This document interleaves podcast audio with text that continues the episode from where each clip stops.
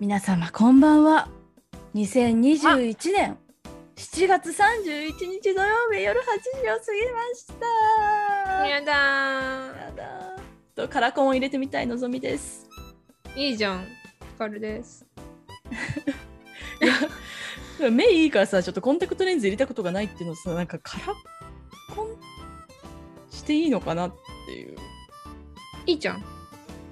なんかさこっちにさ来てうんあの今新学期が始まるからいろいろいろんな学生が新しく入ってきてんだけどさこの寮に、うん。日本人の子でうん。めっちゃめちゃくちゃいい感じの子なんだけどさうん。カラコンしててかっこいいと思って。あかっこいいんだ。うんかっこいい感じよ。えー今もだって女子高生には欠かせない化粧よりも何よりもカラコンを外せないらしいですよ。へえちょっとしてみたいわ。ー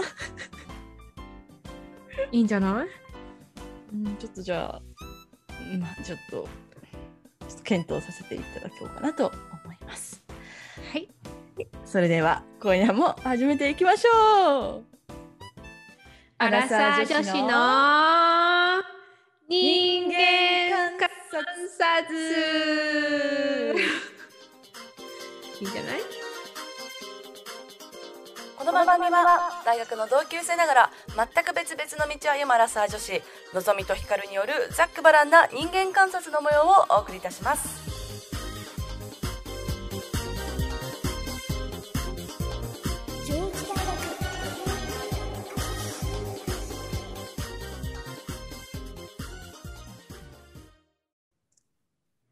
では早速人間観察からやっていきたいと思います。はい私ねえっとね会社がですねまあとあるこの大きなグループ会社の子会社みたいなところにいるんですよね今うんうん、うん、で、なので、大きなビルの一室が、あのー自分の会社のオフィスみたいな感じになってるのよ。だから、うんうんまあ IT なので、まあセキュリティもちゃんとしてるわけですよね。なので、自分の、その会社に入るところのドアに、こうなんかカードキーをピッてやらないと入れないドアがあるんですよ。うん、うん、なので、こうみんなピッてやるじゃないですか、それはね。なんですけど、昨日、あの、とある社員の方が、たまにカードキーやらなくても空いてますよねって言うのはいはいで、いや、そんなわけないじゃんと。うんみんなで、いや、あるわけないしかも。で、その人はね、なんか、ある、こう、総務の女の子が来ると、開くようになるって 言ってたから、なんじゃいそれって言ってたんですよ、みんなで。ないないない、みたいな。で、その後、総務の子がやってきたんです、本当に。うんそしたら、今、そのタイミングになりましたって言われて、え？ってなって、で見に行ったんですよ。そしたら、本当に開くんですよ、カードキーなくても。へえで、なんかまあ結局理由はね、あったんですけど、なんかそまあうちのその会社のことだけじゃなくて、まあいろんな要因があって、本当にその、そまあ、その子の影響じゃなくて、何時になると開くみたいなのが、であの勝手に解除されているっていうのがあったんだけど、うん。みんなさ、その、カードキーでしか入れないもんだって思ってたからさ、カードキーを押さずにまず入ってみようっていうことさ、まあ、そもそもしたことがなかったわけじゃない。はいはいはい。で、気づかなかったし、その、こうする、こうしないと開かないものだっていうさ、もう凝り固まったさ、あの、考えが、もう、ある大人たちばっかりだったんだなって思って、なんかすごい反省した。で、なんかその人はね、そう気づいた本人は、そのカードキーを開けた時に、ピーってやった後に、その実際のその施錠が解除されてる、こう、音がしてないことに気がついたらしいの。はあーなるほどねそれで、あもしかしてこれ開いてんじゃねって言って、開いてることに気がついたわけなんだけど、まずさ、なんか、まあそれも気づかないし、うんで、実際さ、そのカードキーを当てずに入れなかった経験がないにもかかわらず、絶対に入れないって決めつけてたの、すごい怖いなって思って、なんか、これ生きててさ、こういうこといっぱいあんだろうなと思ったわけ。いっぱいあるよね怖い。いや、怖いと思った。怖い。危ない。まあなんでもでもさそれがないと逆に生きにくかったりもするしねなんかこういろいろ学んでさ自分の中の前提があるからこそいちいち考えずなくても、こうスムーズにさこう生活できるってのもあるんだけどただあまりにも凝り固まりすぎるとなんかこう本来本当は別の道があるのにいやこの道しかないって思っちゃったりとか、うん。可能性を狭めるってことはあるよね。そうそうそう。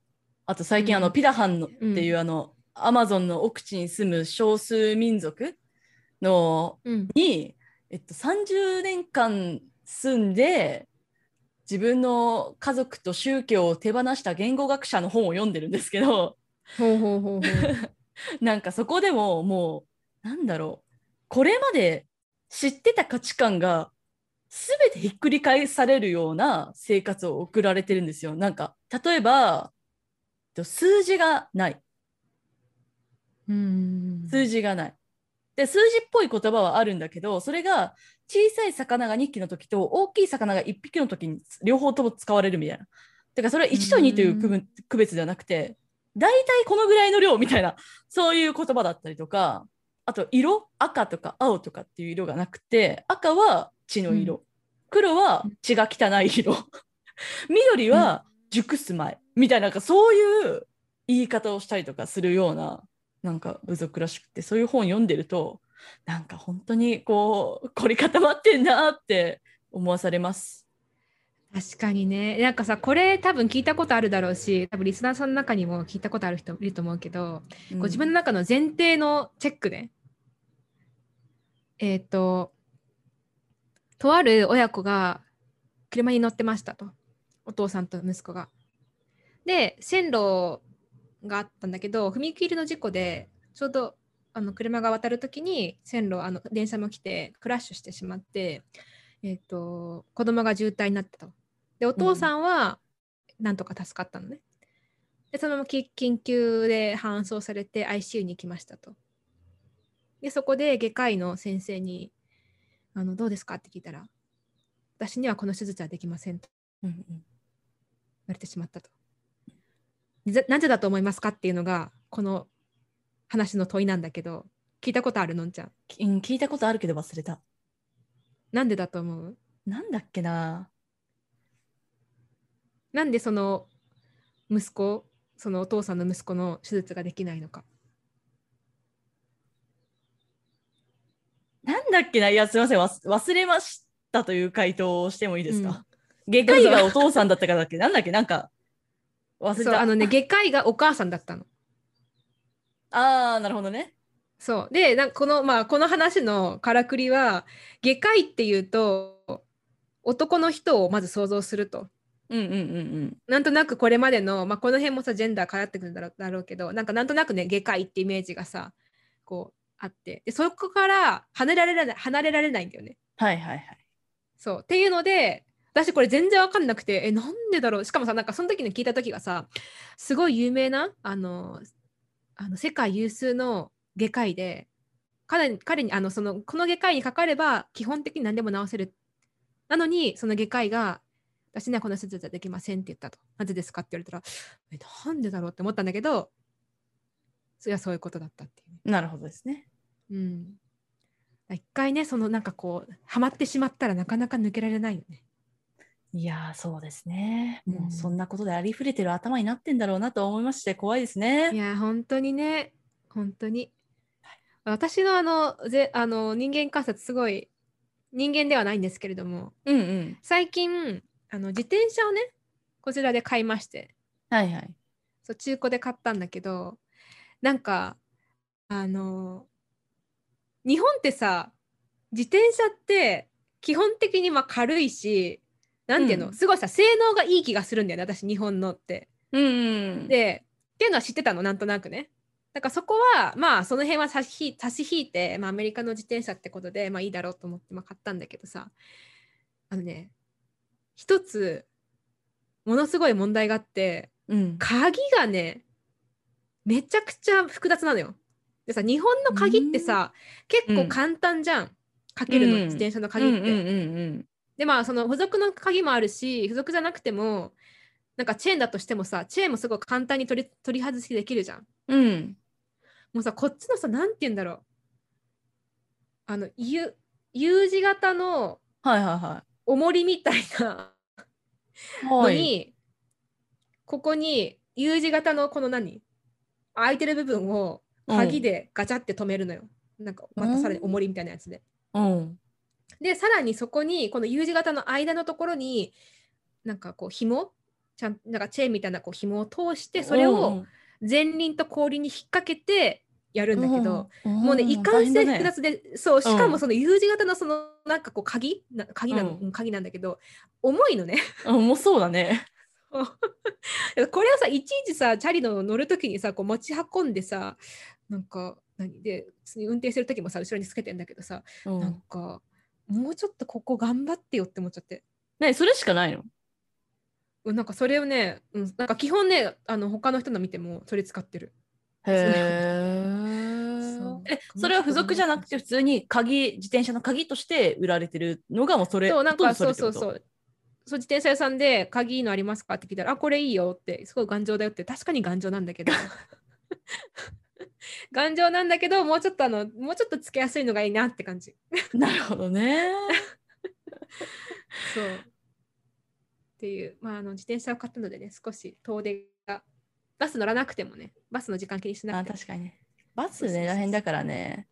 うんもうでも自転車なんていつから乗ってないかわかんないぐらい乗ってない。まあなんかでもさ、いそうね。うん。実家帰るとたまに乗るわ。なんか、すごいと思うけどさ、自転車とか一回乗り方覚えたらさ、基本忘れないってすごくない？すごいよね。うん。なんかあの、あのサイド何なんだろうね。だってさ、言語だったら喋んなかったら忘れるじゃん。忘れます。そう。だけどさ、自転車ってすごくない？え、それやっぱ結体構技術いるよね。だから？なんだろうね。で、も確か私10年ぶりにバレーボールやっても当時の癖が全然残ってることに驚いた。うんやっぱ身体使うと残るのかな？えってことはさ私はさあのー一輪車とかめちゃくちゃ乗ってたんですけど今はもう一輪車乗れるってこと？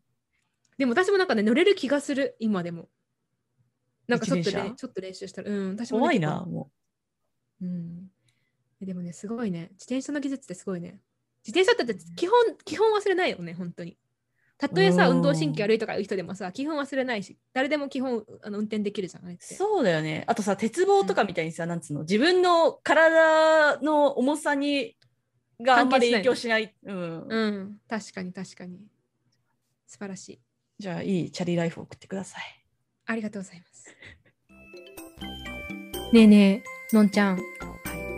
うちらって人の観察してる場合じゃなくない？アラサイの市の人間観察。それではそれでは本日のテーマに参りたいと思います。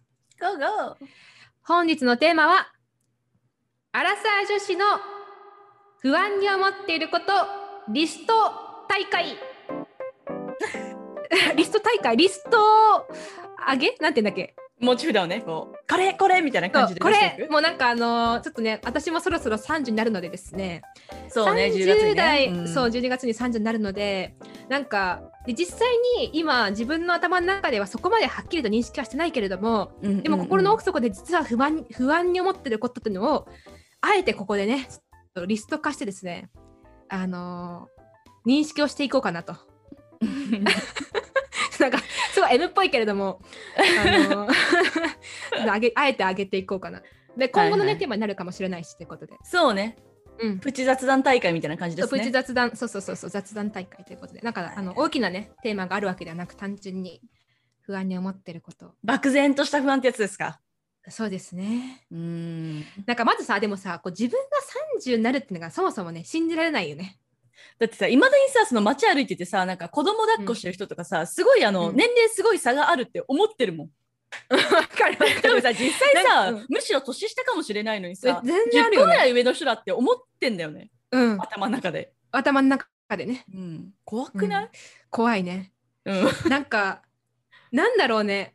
なんかさ、どっかで読んだことあるんだけど、うん。あの、なんか自分、その子供、何？自分に子供がいない時って、うん。常にそのアイデンティティがさ、親の娘とか親の息子っていうので結構、誰かの親じゃない。ね。うんそうねそうそうそうそうだからあのその意味ではなかなかその子供っていうアイデンティティから抜け出せなくて、うん。っていうのでなかなかその何？親間とかさ30代間いわゆる30代間30代間？が出ないって、なんか読んだことあるけどでもなんか自分はね実際にねなんかそんな感じがする。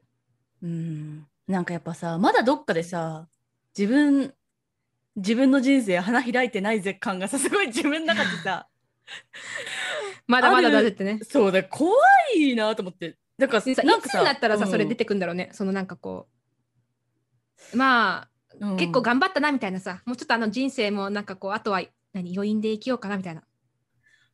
まあでもなんかで見たけどやっぱ年を取れば取るほどその自分の人生を肯定するようになるっていうのは見たから多分なんか年齢齢とともにまあこれでよかったなって思うその気持ちはきっと出てくるんだろうけれどもでもさもっと早くに多分出てきてる人はいるわけじゃない。だからさ、もうあの結婚して子供を育てたいってこうなるわけだけどさ私はまだうん。自分を育てたくて育てたくて仕方がないからさ、でも今29でこ,、うん。ん、なまだふつふつとあって。で巷ではねやっぱその30手前ぐらいでなんかやっぱ落ち着きたくなるっていうのを聞いてたんですよ私は。結構アグレッシブな方でもやっぱ30手前でちょっと落ち着きたくなって結婚したとかいうのをうん。聞いててちょっと信じてたんだけどうん、気配がない。なるほどね。めっちゃ不安、いね。しかもしかもね、うん。しかも今なんかもう仕事めちゃくちゃ楽しいの。はいはいはいはい。でなんかこなんかねこの今うんそうね。ちょうど今のとこに入るまでは、うん。あもう諦めようかなっていう気持ちはちょっとあの仕事に対して。なんか本当はこういうふうにこうちゃんと仕事のことだけを考えられて、うん。なんか変な人間関係とか変なごますりとかなく、そう本当に純粋にいい仕事がしたいっていうので仕事がもうするっていうのはやっぱもう無理なのであろうかと、まあ、諦めようかって思った時あったんだけど、うん出会っちゃったから最近もう楽しくて仕方ないしすごい。いいことだよね、でもね。良好だしうん、だからどうしたらいいの？でもさうん。実際落ち着きたいかって言ったら落ち着きたくないよねきっと。ない。そうなの、うん。うん。でもね思うの。でもなんかその、昔さその子供は欲しいですってここでも言ってたと思うんだけどなんかそれをこうんうん。う生物学的に最も最大の愛でやっぱ愛は自分の中で人生のテーマにもなってるから、それを経験したいですって意味で子供欲しいって言ってたんだけど、うん。最近さあの石田イラさんの大人の放課後ラジオを聞いてた時にうん。あの大人の放課後ラジオって石田さんとあの早川洋平さんとあとうん。竹ひろなさんって女の人がいるんだけども、うんうんなんかその方が30前半ぐらいなのかな、うんうん。で確かバツイチかな？うん。とかなんですけどうんうん。で石田さんがその人に対してなんか女だからってこう子供産まなきゃいけないとかもうそういうの古いから思わない方がいいよっていうフレーズがあったんですよ。うん。それがですねやたらと響いちゃって。なるほどね。なんか私もどっかでやっぱその、この社会にきちんと適応している人間であるってことを証明したかくてうん。子供だけは欲しいかもって言ってたんじゃないのかっていうふうになんかちょっと思うようになっちゃって、ね。すごいねずっと引っかかってるんですよ。へえなるほどね。なんかでもさ、まあ、特にさ我らの、まあ、アラサー女子にとってはさその結婚と出産ってさ、もう前から話してはいるけれどもうん、なんか避けては通れないテーマだよね。どうやっても。当よ。なんかさいくらさその自分はうん。結婚に興味がないとかね、うん。いくら自分は子供にあの出産に興味がないとはいえ言ったとしてもやっぱりそのさ社会的に求められてるものを感じる力は備わってるわけじゃんもともと。そうです。多少なんかそのね程度の差はあれあれど、っうん。てなるとさそのさいかにさそれをさ遮断するのかっていうのはさすごい難しいしそのどこから発せられてるその信号なのかによってもさ全然その遮断の仕方が違う。例えばそれがあの家族なのかうん。それとも単純にそのどっかのメディアで言われてることなのかもによっても全然違うし、うん。私はその幸いにしてあの自分のね両親はそういうプレッシャーかけてこないからいいんだけど、うん。でもとはいえやっぱりすごいなんかまあ不安じゃ不安だよね。うん。ちょっと最近ですね、あの私、あのもともとあのいたパートだとですね、まあ、いろいろありましてですね、あのラジオで言ってなかったんですけれども、ちょっと今のね、あのパートナーはいない状態です。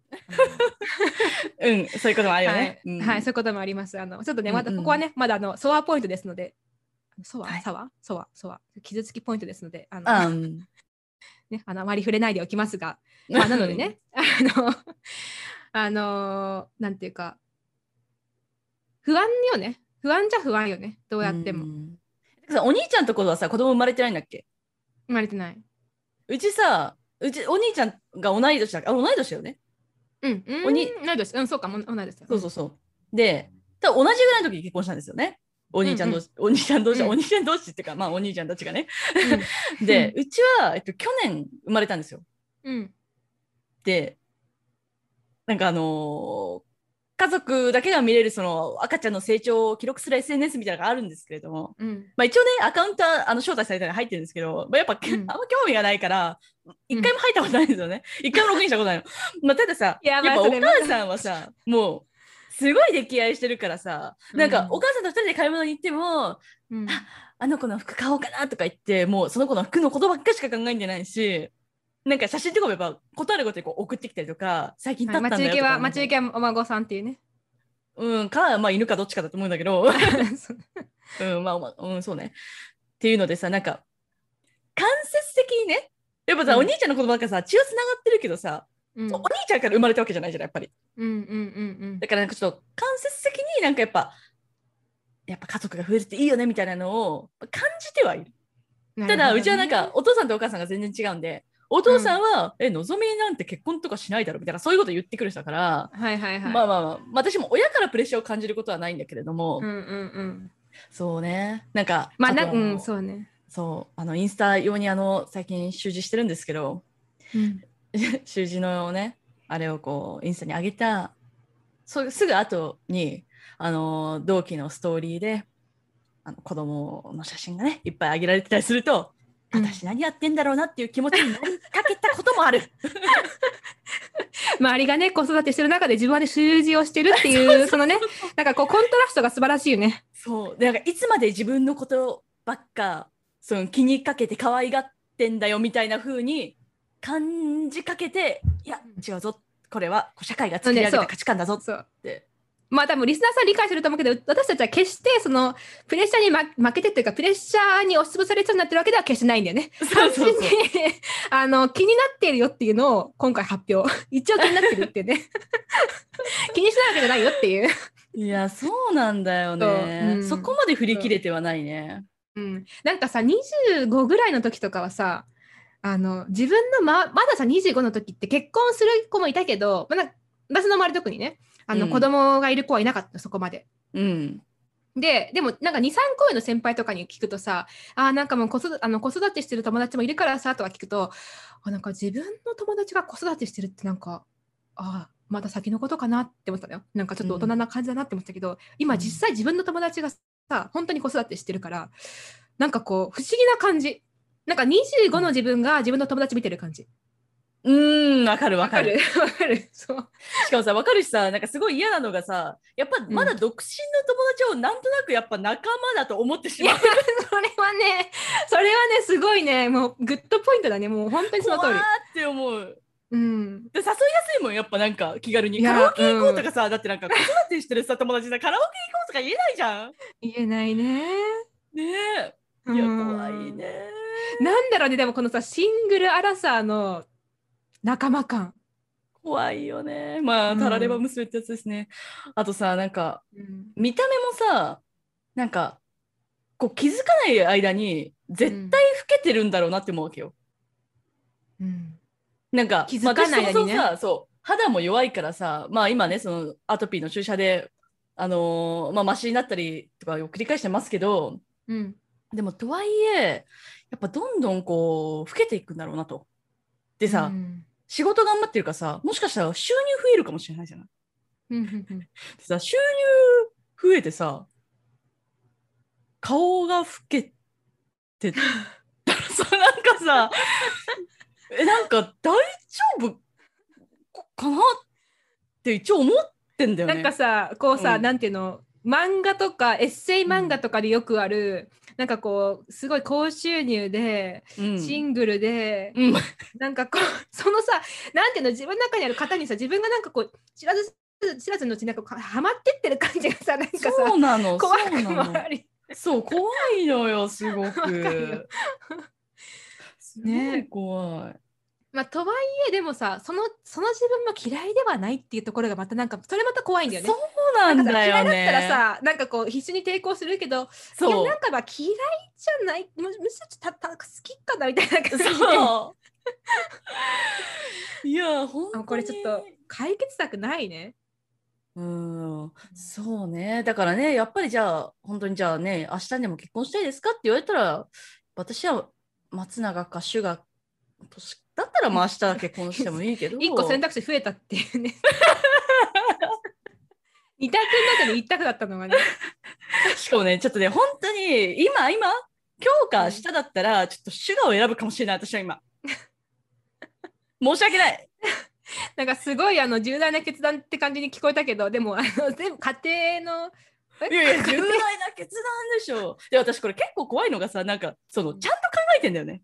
なんかその、そう、なんていうの？あの、ふざけてないの、私は。うんうん 結構真剣に考えてるの分かる。怖いよね、それが。いや、どうしよう、本当に明日そうなったらどうしようかなって、マジで考えてるの。怖いよ、もう、怖いの、面白いわ。私自分が。ななんんか、かねあれにとどめられない？うん。だっけあのさ、このね、うんのぞみのその BTS に対する、BTS っていうか、うんシュガうん。に対するこのね、あの本気度はね、なんだっけあの仕事の人たちと話してる時の身長のさ、あ、そうそうそう、そうそうそう、同僚が、あの、BTS のライブに行ったことがあると。で、みんなすごい背高くて、もう絶対180以上みんなあるんですよって言うから、いや、待ってくれと。うん。あの、そんなことはなくて、シュガと、あの、ジミーはあの173から4で、一番高いのが RM で106 183なんですよって言ったんだけど、よくよく考えたら、すぐに身長その3、4までで出ちゃうの怖いなと思って、すごいね。前半とか後半とかじゃないんだみたいな、改めて思うぐらいの 怖いです。マジで本気だね。そう怖いよね。ささっきのさ、その顔ってかその自分のさ、身体的な老けの話に戻るけどさ、うん。なんか私も、私結構その童顔だし、もともと。うん。うん、で、まあ、そこまで肌も弱くないから、うん、なんか自分の中で老けてる感覚ってないのね。うん、鏡とかで見て、あ、なんか自分うん30になるんだなとかさ、あんまり思わないんだけど、うんでもさ、確実に老けてるわけじゃん。そうよ。もちろん。そう。同じなことはないから、絶対。でさ、それにさ、気づいた瞬間ってなんか嫌だなって思う。だからさ、なんか不意に写真撮られた時とかさ、そういう時にきっと気づくんだろうね。自分で鏡で見たら多分気づかないと思う。で、これまでさ、思ったことある？なんかこれまでのその30、まあ、29年の中でさ、うんなんかこう、あ、20代前半なかったのに、こんなシミができてるとかさ、なんかさ、そういうなんかこう、気づき。そうね、シミは。ないけど、やっぱなんかそう、目周りが余計センシティブになったとかあるかも。あーなんかでも私もあのラアイライナー引くときにうん。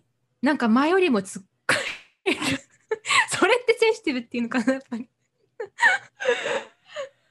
まあ張りがちょっとね、あれなんかしら？あれがちょっとね。うん。なんかそうね。なんか気づいた瞬間怖いよね。でもちょっとねうん。うん、なんかさ単純になんだ単純にただ老いるんだったらまだいいんだけどなんかその、もしかしたらさ本当にじゃあ1週間後突然せすごい結婚したくなるかもしれないじゃん。うんうんうん1週間後ならまだいいか。1年後に2年後とかにさ突然結婚したくなるかもしれない時にうん。私老け始めてるわってなったらなんか怖い。そうだね。まあそうね。なんかさそのさっきの子供の話に戻るんだけどさ。うん。こっちって前話したかもしれないけどラん？ラジオで話してないか。なんかこっちってあのー例えばシングルでも子供欲しいなって思ったら収入とその子供育てられる環境があれば子供養子にできるんだよね。うんうんなんかさそれってさこうなんかこう結婚して出産しないと親になれないって思ってるこう確かに。我々その日本の日本で育った人たちからするとさ結構アナザーワールドな感じがするんだよね。確かにね。要はさ自分でお金稼いで子育てができる環境に整えられてればうん子供を育てられるってさ、まあ、その養護施設とかねそういうところから子供を引き受けて育てるんだけどさ、うんうんうんなんかそれができるって言われたらさなんか結構さこう選択肢が増える感じがするよね。まあ確かにね。うんまあでもただなんか私はどっちかっていうとそのなんていうの自分の遺伝子見てみたいっていう気持ちの方が強い。あーなるほどね。そうそうそそれってなんかこう結構け好好奇心的なとこが多いの？う。うん多い。うん。へえ。ほぼ好奇心。へえ。え好奇心以外でそういうこと思う人いるの？え私ね、え怖い怖い。私ねなんかそのこど自分の遺伝子のこと見てみたいってあんまり思わないかも。へえなんで？妊娠？のプロセスしてみたいとかなんか出産のプロセスに興味があるとかああるの。うんうんうんなんか純粋な好奇心ね。うんだ。けどなんか自分の子供が見てみたいとかあんまり思わない。なんで？えー、なんでだろう別になんか自分あんまりそこに興味がない。自分の子供っていうものに、へーその自分の DNA 持った子っていうのに。でもその私妊娠してみたいとかあるけどね、そのなんかこうどんな風に体が変化するのかとか気になるけど、確かに。うん、なんかやっぱ結構横柄だからなんかその自分の遺伝子は後世に残すべきなんじゃないかってこうやっぱどっかで思 思ってんだよ。なるほどね。まあでも誰かが私の遺伝子残したいって思ってくれたらなんかそれはまた話別だけど別になんかその自分の遺伝子残したいとかそうだねあんまり思わない。いやなんか私ほんとね男が良かったってやっぱりねいろんな場面で思ってしまうんだよね。ななんかやっぱ男性の方がさまあもちろんさ年齢とともにいろいろあるけれどもやっぱその出産のリスクっていうのはもちろんないわけだしさ、うん。そのやっぱね稼ぎが稼ぐほどまあもうこれは中野信子さんのその心理学の本でも書いてあったけどやっぱ男性はやっぱね収入が多い方がもちろんなんかその結婚しやすかったりとかもするわけですので。うんうんうんうん。絶対男の方が人生向いてたなって思う。まあ男だったらモテてたよね。まあ今でも今でもモテてるけどなんかすごいモテ方が。当にモテたと思う。うん。うんねなんかすごい想像つくわ。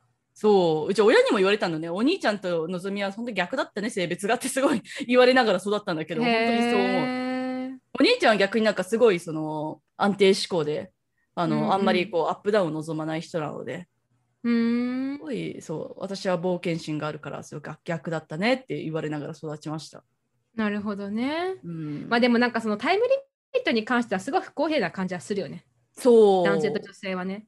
だってさどう考えてもリミットがあるってさうん男性って別にね本当に何、まあ、難しいとはいえあの不可能とか、まあ、リミットはより長いよねスパンがね。そうそうそうそうそう、うん負荷も少ないしね。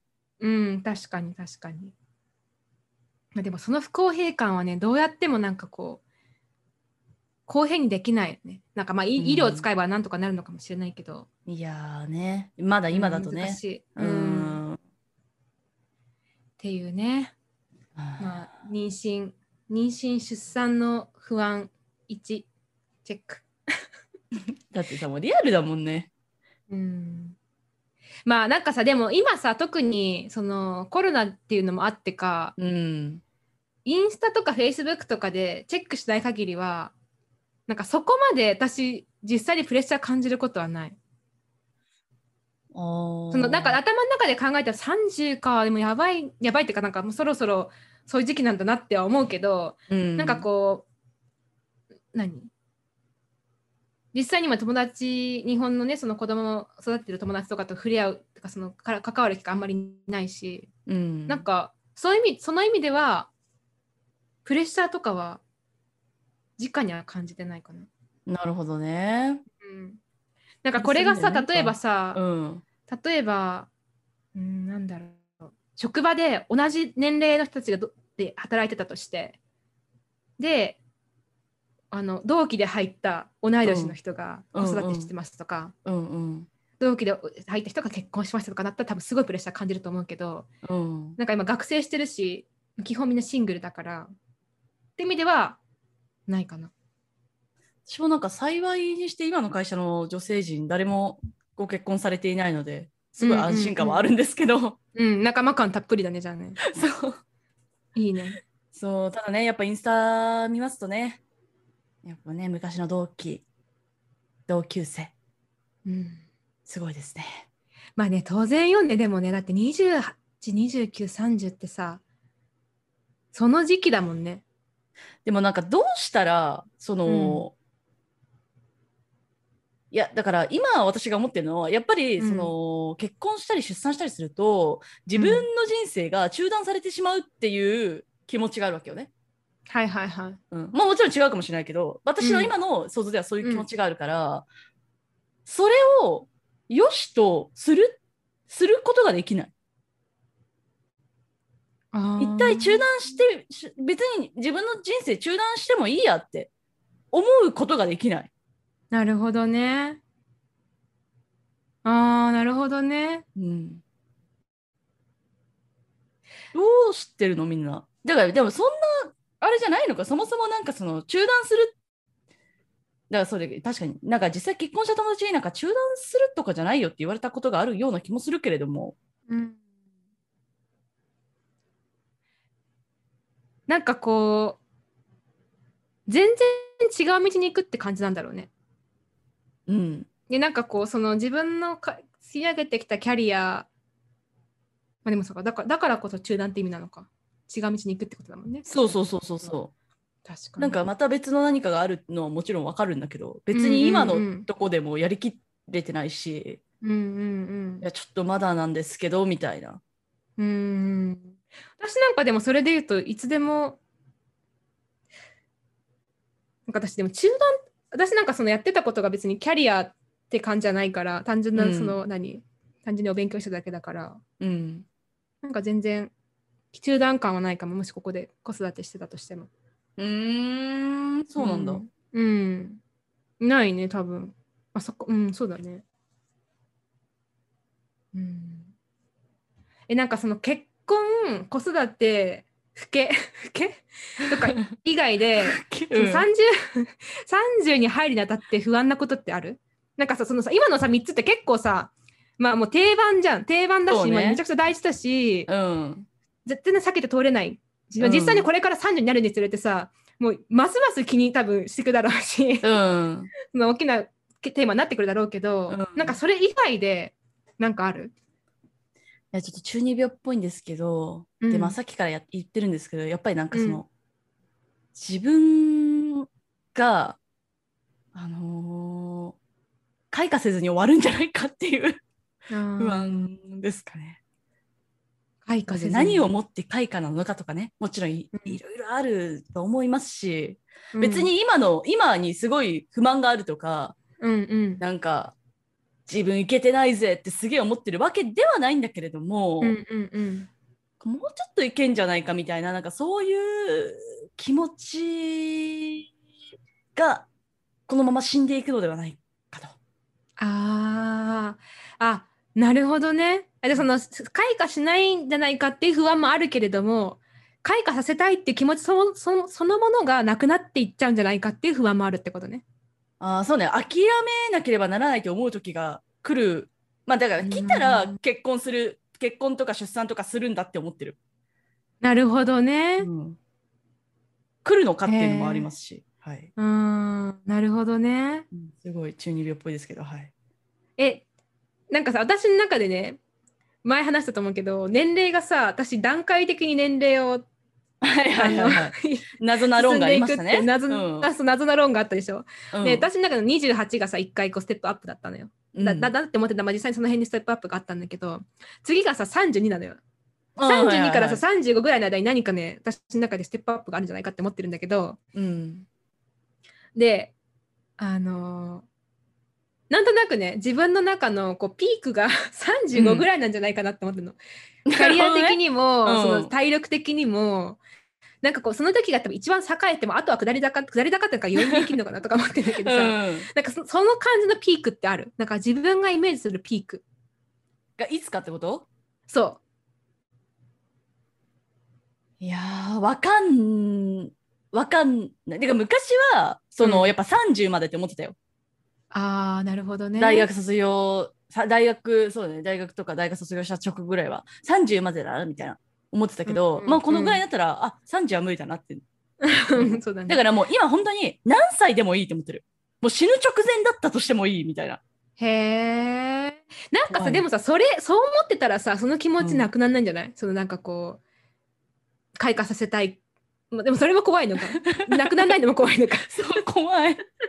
で亡くなった時に落ち着いてうん。結婚出産すると思ってるから、なるほどね。うん、でもねなんかこれをさ例えばこのラジオをさアラフォーぐらいまで続けたとしてねうん、なんかお互いにこう変わっていくのも確かになんか聞いててまあ楽しみでもあり怖いくもあるね。そうね。うん、なんか若かったねとかさ今のなんかうちらを振り返って思うのかねうん。き 聞いてらんねえってなるんだろうな。聞いてらんねでってなるんだろうね多分もね。うん。まあ、なったらいいのか。うん、まだ同じ気持ちだとかだそうったらちょっと怖い。ねありえるな。ありえるな。うん。ありえるね全然ありえるけどね。まあなんかうちらねまだ始めて1年半だからその始めた時とさ確かにその喋りとか変わってるかもしれないけどなんかこううん考え方とかがさすごいガラッと変わったとかはないじゃん。そうただね。これ10年間やった時の10年後にこう何？10年前のことを振り返ってどれぐらいこう変化してるかよね。うん、だって考えをすべて記録してるわけですからね。怖いですね。です。ね。まあということで、まあ、結婚出産老け？なんて言えばいいの？老けってなんかちょっとすごいなんかい？老い？老い？老いにしよう。老い？うん。老い？が三大テーマで。うん。あとまあねその諦め諦めきれないんじゃないか。怖いなでも他になんかあるかな？私。ないの、ヒカルは。ヒカルはさ、でもさ、逆にさ、うん。なんか別に今、あの子育てしててもいいって言ったけどさ、それでもなんかうん。結婚とかに積極的に、いもうすぐしたいみたいな感じではない理由は何なの？うーんなんか今すぐはその何勉強があるからまたでなんかど何？実際にできないなって思うのがまず一個。うんうん。あとなんかなんか良くも悪くもその変な焦りがだんだんへなんかちょっと矛盾するけどうん。なんか焦ってするものでも焦ってできるもんでもないなっていうのもなんとなくなんかこう分かってきてるそうなんか焦っていつまでに結婚しようとかって結構さなんか私結構その自分で期限決めてやる人だったからはいはい、はい。なんか自分の中でそのさっきも言ったけど28とかさ32とかなんか35とか言って自分の中でなんかこう結構期限をさセットしてそれで合わせてやろうかなって思ってたんだけど、うん、なんかそれって良くないなっていうのと、うん。確なんか変な焦りにつながった結果うーん自分が本当に思ってなかったものを得てしまうこともあるから、うん。って意味でなんかまあ焦るの気持ちは絶対にあるし不安に思わないかって言ったらめっちゃ不安に思ってるけど、うんで、もなるべく焦る気持ちを抑えようと思ってる。なるほどね。うんなんかちなみにさ、私たちの、あのーポッドキャストはやっぱり同年代の方がすごい聞いてくださってるんですけど、多分中にはこうご結婚されてる方とか、あのこお子さんがいらっしゃる方も結構いると思うんですよね。うんで私ね、あの、いいことを聞きたい。こういうとこがすごい良かった。結婚して、こういう時にすごい幸せを感じるとか、そういうのね、すごい聞きたいの。で、なんかさ、ねインスタとか見てるとさ、なんか結構みんなうん。愚痴ばっかだよ、正直。うんうんうんうん。だから、なんか余計に私もともとその両親とか見てても、その結婚に憧れを抱かない感じだったんだけど、その友達とかも、なんかその結婚した直後とかはさ、なんか結婚式幸せそうみたいな感じすごいあるけど、なんかその後がやっぱあんま幸せそうに見えないので、うん なんかそのいいとこを知りたいんですよ。でもさそれさめちゃくちゃねなんか確かにいいいいね。聞きたいねうん、そう教えていただけないでしょうか？うん。なんかその30代女子まあ別に男性でもいいけれどもうん、あのなんかこう自慢してほしいね。そう自慢してほしい。うん。そうね。うん。確かにそれ面白いかもね、そうです。なんかさこれちょっとカルチャー的なとこあるかもしれないけどこうアンハッピーでいることがうん、相手へのマナーだって話す時のマっていうのってカルチャーとしてちょっとあるじゃん。あるある。なんかいやもう子育て大変でさとかさ、まあ、うん実際大変だったと思うんだけど、大変でさとかもう旦那がさとかっていうことによって会話を進めていくっていう。でうんそれがなんかお互いにとってのこう会話のエチケットみたいなさそこでさ、うんもううちの子供最高なのよとかさもう旦那がこんなことしてくれてこんなことこんな風にハッピーなのとかって言ったらさなんかちょっとこうねちょっと違うかなって思っちゃうけどでも実際にさ、うちらそれ知りたいね確かに。知りたい。うん自慢してほしいですね。うんうんう。うんん、もうバッチリそのまま受け取るので。そうそうそうそう。結婚子育て自慢をぜひはいぜひいただけたらと思います。はい。とはいいうことで、本日は以上でございますか？はい。はい。アラサイの市の人間観察それではエンディングに参りたいと思います。はい。前回に引き続き、アラダンさんから追加の質問をいただきました。どうもありがとうございます。どうもありがとうございます。星5つ、かっこ厨房ですよ。ふ、ちゃんと厨房です。厨房ですよ。ごめんなさい、同世代のはず全然。そうあの、ちょっとね、のぞみよりも、のぞみと私たち、ん？あの、二人とも、だって私はね、もう特になんですけれども、あの、テレビを見ない世代、見ない人うん。私は見てたんだけど、あの超王道は見ない派だったんで。見とけよって感じなんですけど、進めます。すいません。はい。一本釣りされてみたい。どうもこんばんは。アラダン、かっこアラサー男子の略です。先日お送りしたお便りを早速取り上げていただきありがとうございました。のぞみさんも、のぞみさんも光るもんって全然呼び捨てでお願いします。のぞみさんも光るも考えが違う部分がありつつ 最初に恋人になり得る存在かをあ最初に恋人になり得る存在かをジャッジするというテーマは共通されていて面白いと思ったと同時にもう少し掘り下げてほしいと思いました恋愛になり得ない何かがあるのでしょうか？もしくはいいなと思う点があるから恋愛対象になるのでしょうか？かっこ。外見やフェチなど。のぞみさんは砂漠の砂のような異性とお使いお付き合いされてたこともあるとのことですが、それは一目惚れに近いのでしょうか？かっこ。例。DJ 松永のようなビビビッとくる何かがある？最初に下した判断が後で変わらないのでしょうか？かっこ。最初ないと判断した相手がだんだん魅力的になってきたとか。次ヒカルさんは相手と深く知り合うというのを何とかおっしゃっていますがデート等で相手を知っていく、かっこ自己開示する中で恋愛関係を発展させていくのかを判断していくのではと想定していたのですが、やはり以前の放送で話していた歩き方が綺麗な人というような別の判断残量があるのでしょうか。私もまたヒカルさんのように違った考え方をスコップを使って掘り下げたいのです。わがままだと思いますが、またお二人の話がお伺いできたらと思います。それでは失礼します。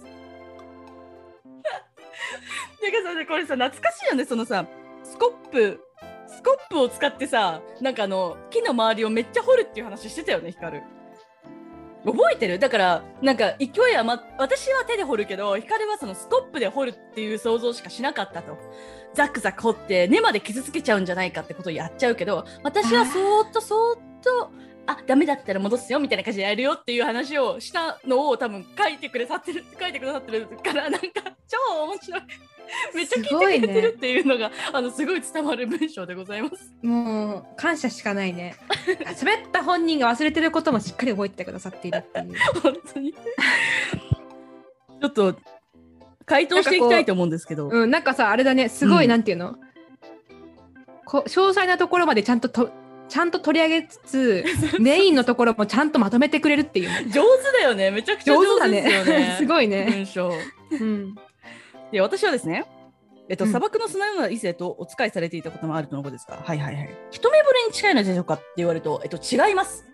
一目惚れではなくて、えっと、DJ 松永のも一目惚れ、一一目惚れじゃないし、BTS のシュガーも一目惚れじゃないです。全部違います。うんむしろ、えっと、特にシュガーとかは、なんか別に全然イケメンじゃないなって思ってる。